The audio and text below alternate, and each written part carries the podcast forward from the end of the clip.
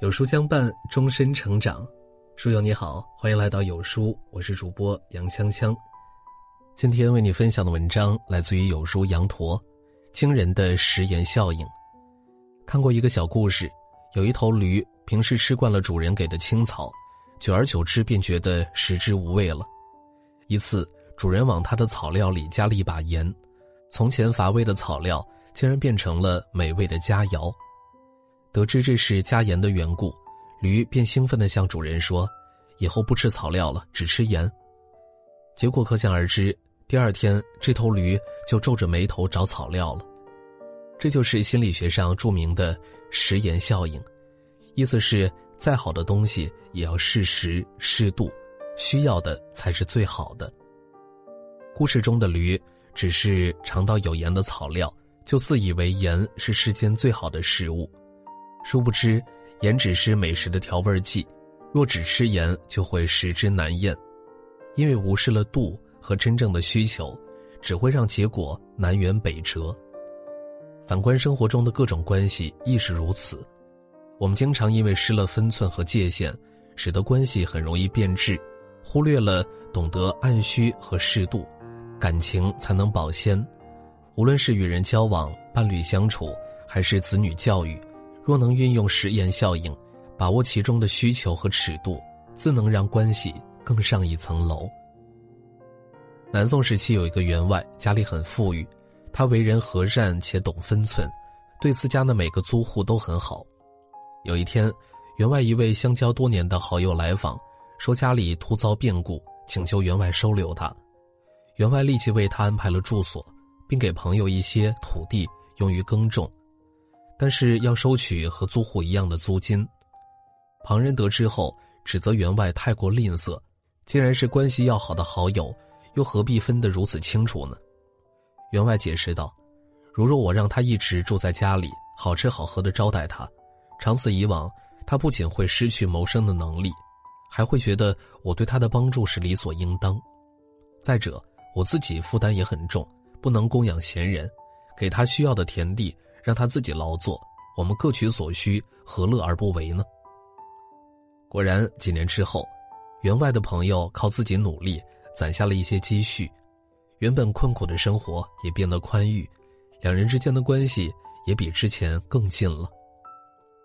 人生在世，谁都免不了山穷水尽、穷困潦倒之时，但并非所有人都渴望得到他人的帮助，也并非所有人。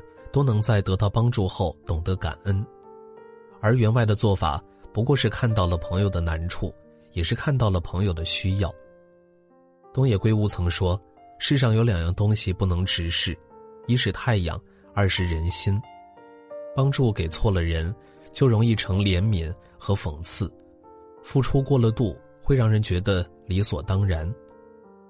很多时候，我们以为适度的付出。”只给对方需要的东西，有些冷漠和自私，但实际上这恰恰是给足了对方鼓励和相信对方有自我变好的能力。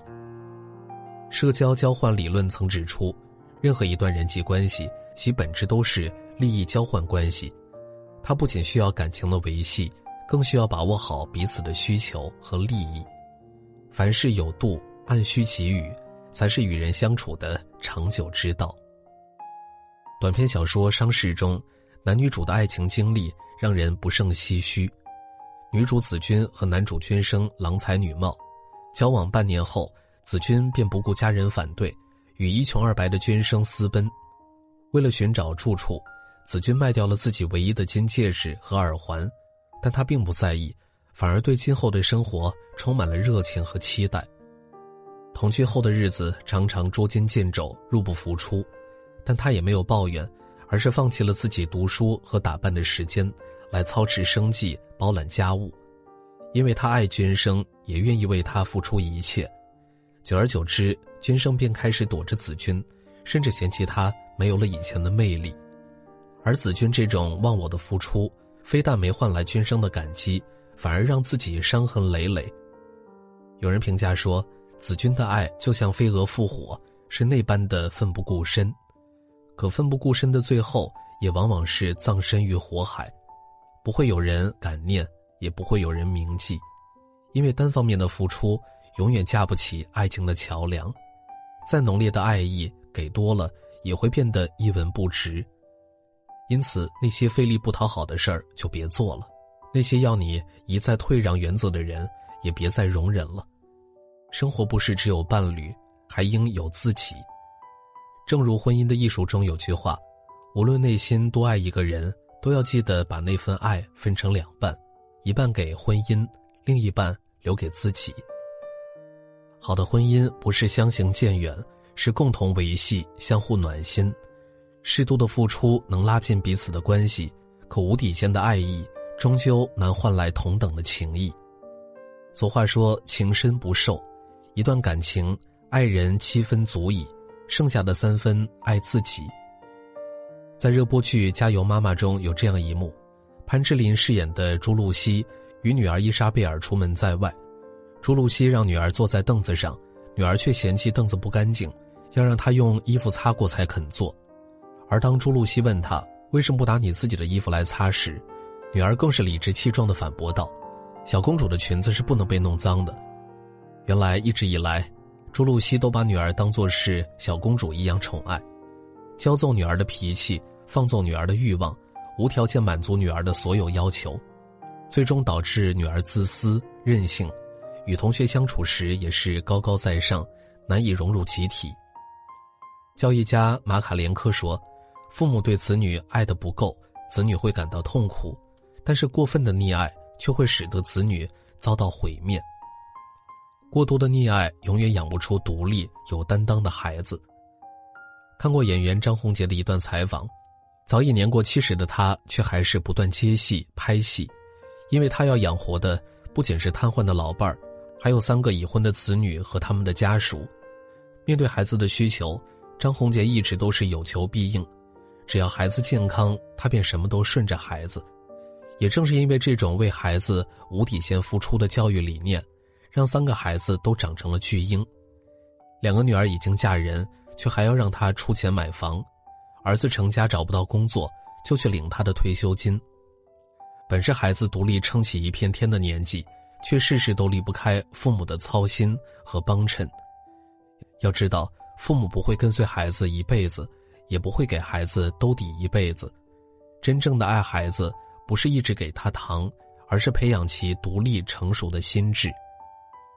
很多时候，我们会拿孩子小他不懂来当借口，可实际上，孩子在两三岁时便开始有独立的意识。他们不仅会观察父母的脸色，还能根据外界的变化做出相应的反应。若这时我们还在过度包办或者掌控孩子的话，便会让其独立的心智慢慢闭合，滋生依赖的思想。